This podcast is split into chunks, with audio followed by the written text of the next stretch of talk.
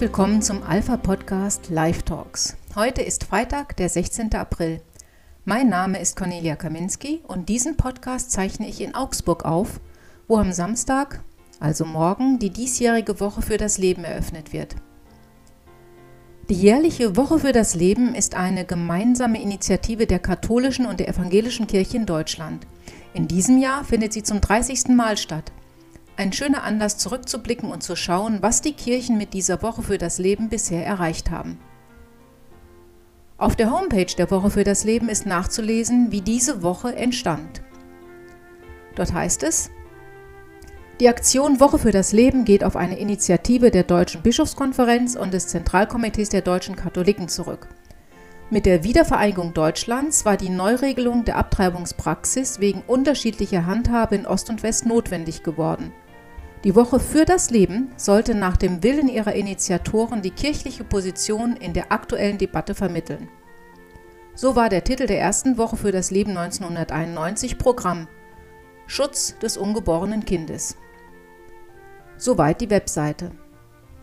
Seit 1994 wird die Woche für das Leben gemeinsam mit dem Rat der Evangelischen Kirche in Deutschland durchgeführt. Im ersten Jahr also, in dem diese Woche ausgerufen wurde, hieß das Thema noch recht unzweideutig Schutz des ungeborenen Kindes. Seither gab es eine Reihe von Themen, die auf irgendeine Weise mit dem menschlichen Leben in Zusammenhang stehen, bei denen aber das Kernanliegen der Woche für das Leben, das ja explizit auf der Webseite formuliert worden war, manchmal nur noch mühsam erkennbar ist.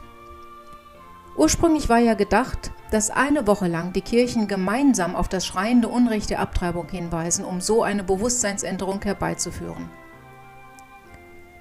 Jetzt aber gab es eine bunte Vielfalt an Themensetzungen in den letzten Jahren.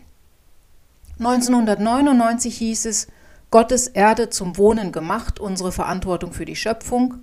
Dann von 2011 bis 2013 engagiert für das Leben, Einsatz mit Gewinn.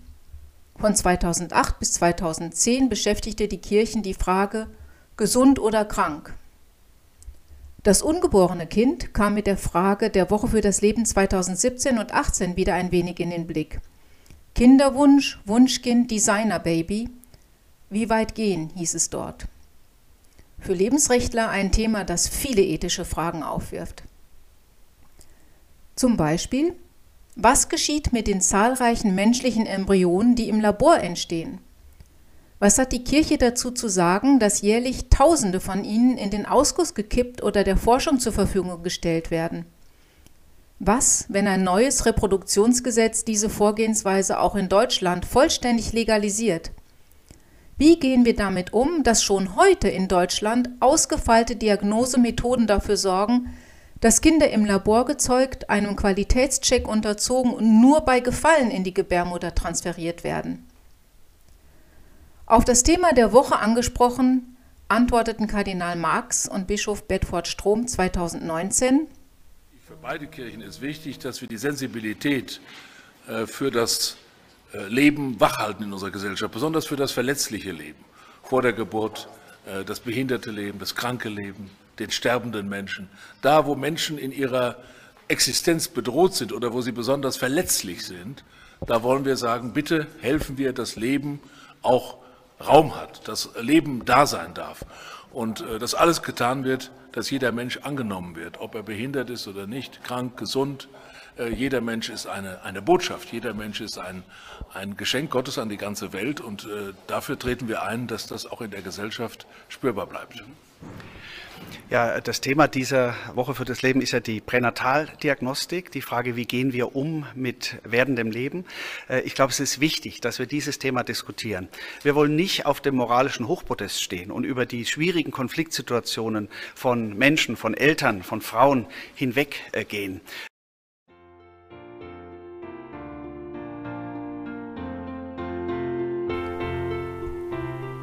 Es fällt ein wenig schwer, aus diesen Sätzen eine klare theologische Botschaft herauszuhören, in der von der Unverfügbarkeit des menschlichen Lebens die Rede hätte sein müssen.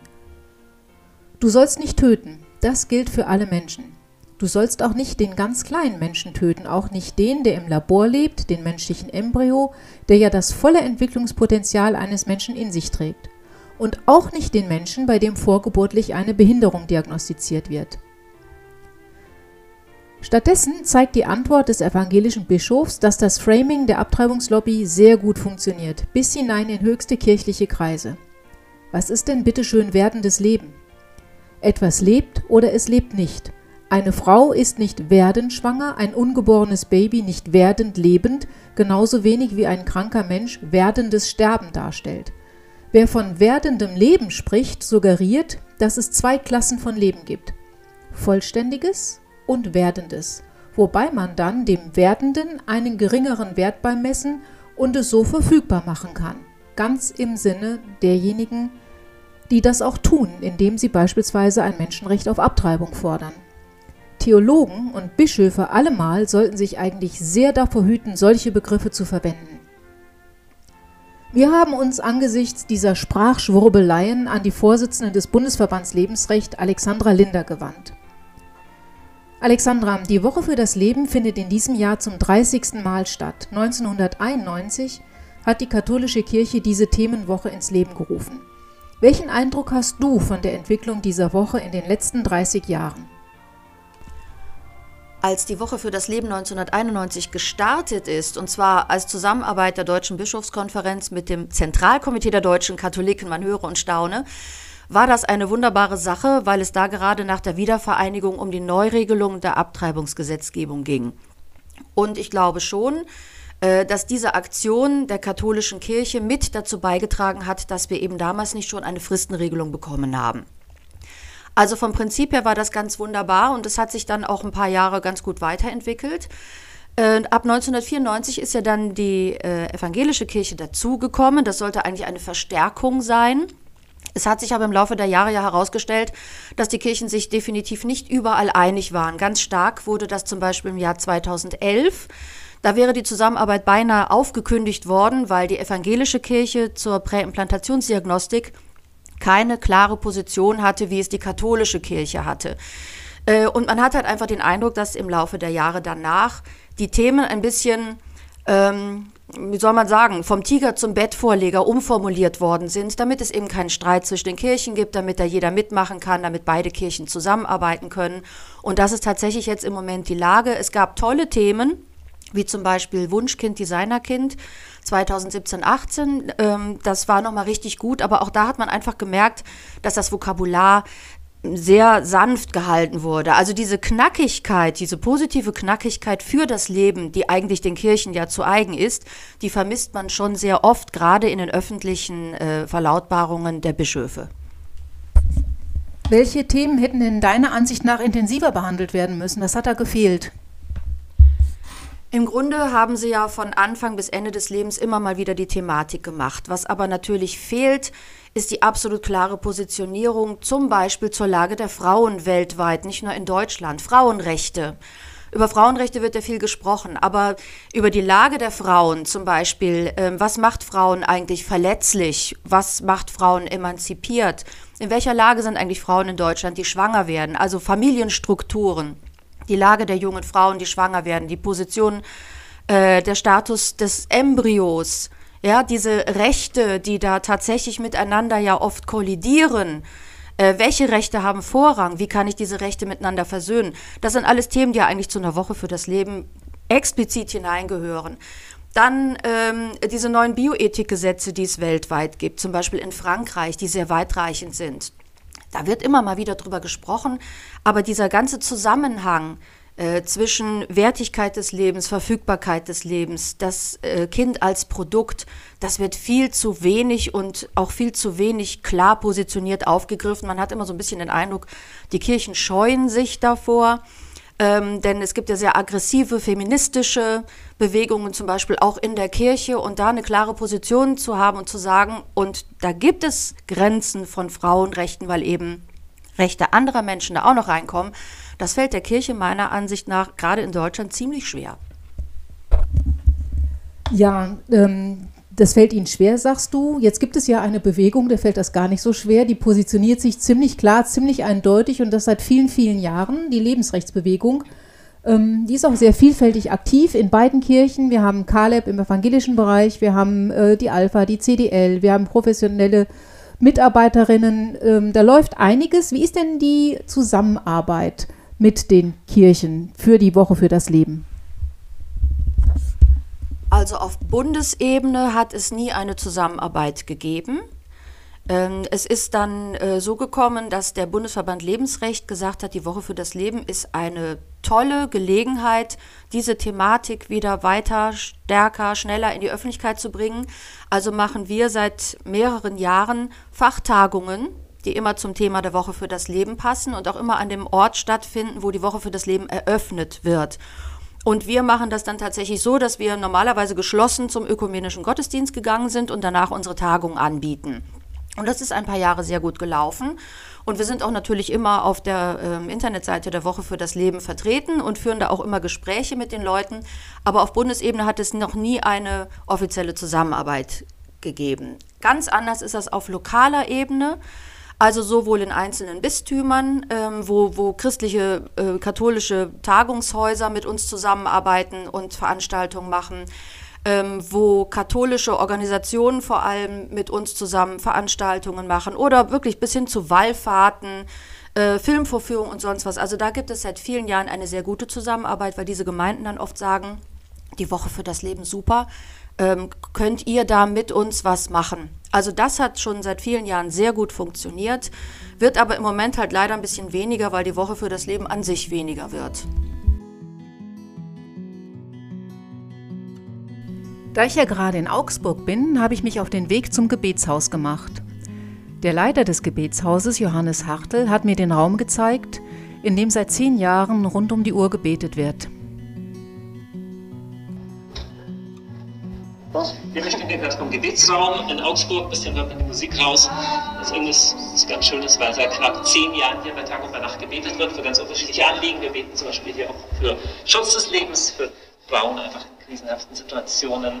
Ein ganz wichtiges Anliegen, einfach das Leben auch aufzustehen und zu beten und viele andere Anliegen. Das machen wir hier gerade mit großer Freude. Jetzt ist ja ab morgen die Woche für das Leben die hier in Augsburg eröffnet wird, spielt das eine Rolle in der Terminplanung? Auf jeden Fall. Also das sind so praktisch unsere wöchentlich gleichbleibenden Termine, aber dann haben wir immer auch äh, spontane Termine, die reingenommen werden. Und wir haben mindestens zwei von unseren vollzeitlichen Gebetsleitern, die das Thema Lebensschutz ganz besonders im Herzen haben. Mit einem haben Sie da gesprochen, die Franziska, die die Themen immer wieder sehr nachhaltig auch reinbringen. Also wir haben so ein paar Mitarbeiter, die, die ein besonderes Thema besonders für sich adoptiert haben, das kann man schon sagen. Der Eröffnungsgottesdienst der Woche für das Leben, der im Augsburger Dom von den Bischöfen Bedford, Strom und Betzing gefeiert wird, findet ohne Publikum statt. Niemand darf in Präsenz teilnehmen. Lediglich eine Online-Teilnahme ist möglich. Das liegt daran, dass die Angst der Verantwortlichen, man könnte sich trotz strikter Hygienemaßnahmen inklusive Abstandsregeln, Desinfektion und natürlich FFP2-Maske noch irgendwie mit dem Coronavirus infizieren. Das gilt natürlich nicht für die Zelebranten. Die Bischöfe dürfen also oben am Altar gemeinsam stehen, nebeneinander, aber den Gläubigen wird nicht zugestanden, eine Risikoabwägung vorzunehmen und auf eigene Verantwortung an diesem Gottesdienst dabei zu sein.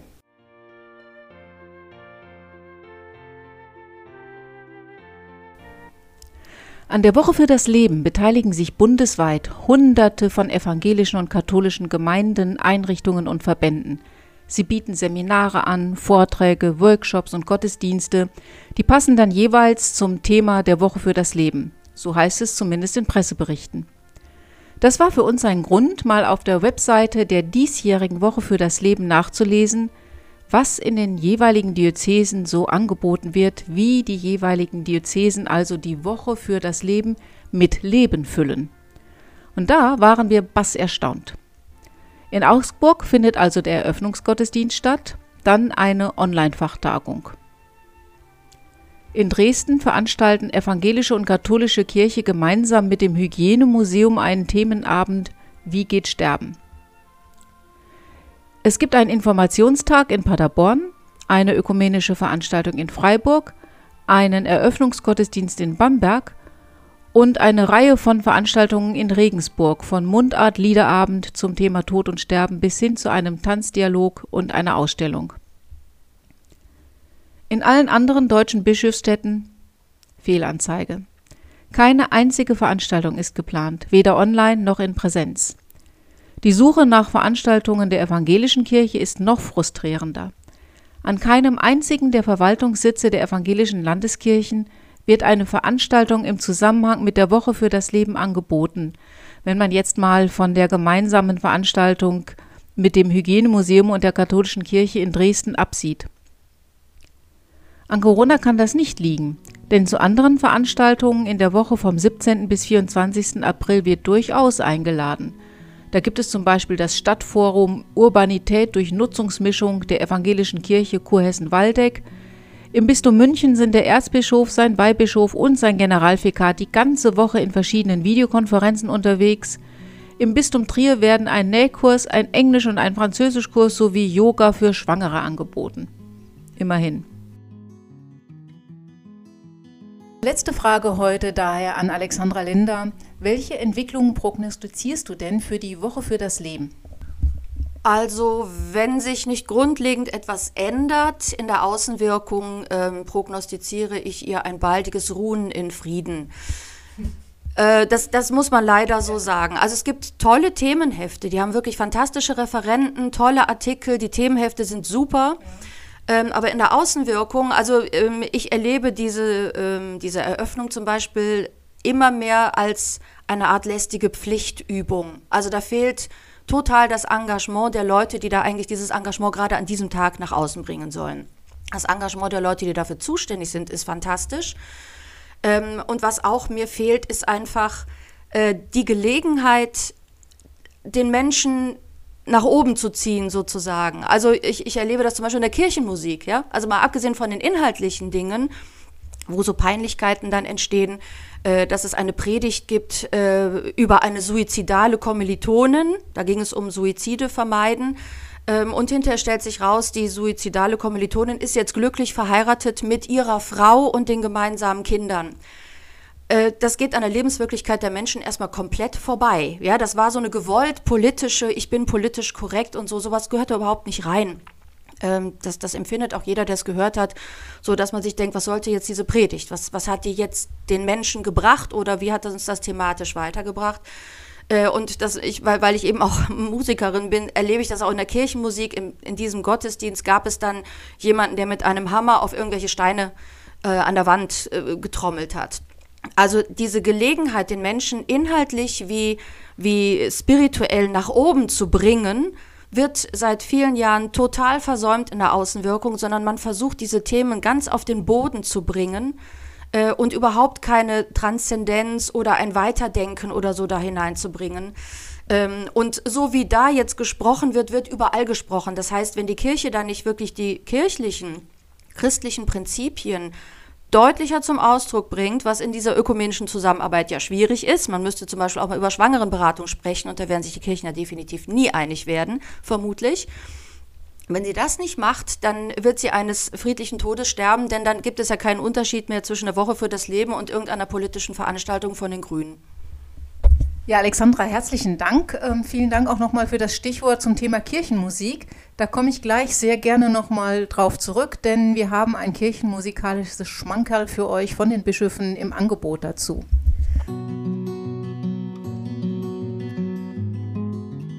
Niemand behauptet, dass es einfach ist, sich für das Recht auf Leben stark zu machen. Lebensrechtler verbringen ihre Zeit nicht auf dem Ponyhof. So viel ist klar. Sie setzen sich in zunehmendem Maß und verstärkt Anfeindungen und Aggressionen aus. Mir fällt das schöne Kirchenlied ein, wir reden ja von der Woche für das Leben, da geht es um die Kirchen. Mir nach spricht Christus unser Held. Da heißt es, nehmt euer Kreuz und Ungemach, auf euch folgt meinem Wandel nach. Und weiter dann in der vierten Strophe, Fällt's euch zu schwer, ich gehe voran, ich stehe euch an der Seite. Ich kämpfe selbst, ich brech die Bahn, bin alles in dem Streite. Ein böser Knecht, der still mag stehen, sieht er voran den Feldherrn gehen. Die Bischöfe Marx, Ackermann und Bedford Strom haben am Ende des Eröffnungsgottesdienstes zur Woche für das Leben in Trier gemeinsam ein anderes Lied angestimmt. gemeinsam stark. Gott ist da mit seinem Segen. Du kannst was, das ich nicht kann, und ich kann was, das du nicht kannst. Trauen wir uns doch zusammen. Ich dachte, ich erfreue Sie aber lieber heute mal mit einem meiner Lieblingslieder. All Things Bright and Beautiful von John Rutter. Da heißt es, All things bright and beautiful, all creatures great and small, all things wise and wonderful, the Lord God made them all. He gave us eyes to see them and lips that we might tell, how great is God Almighty, who has made all things well. Zu Deutsch, alle strahlenden und schönen Dinge, alles, was weise und wunderbar ist, hat der Herr gemacht. Er gab uns Augen, sie zu sehen, und Lippen, um darüber zu reden, wie groß der Allmächtige ist, der alle Dinge so gut gemacht hat. In diesem Sinne reden wir darüber und erfüllen hoffentlich im nächsten Jahr die Woche für das Leben mit Leben.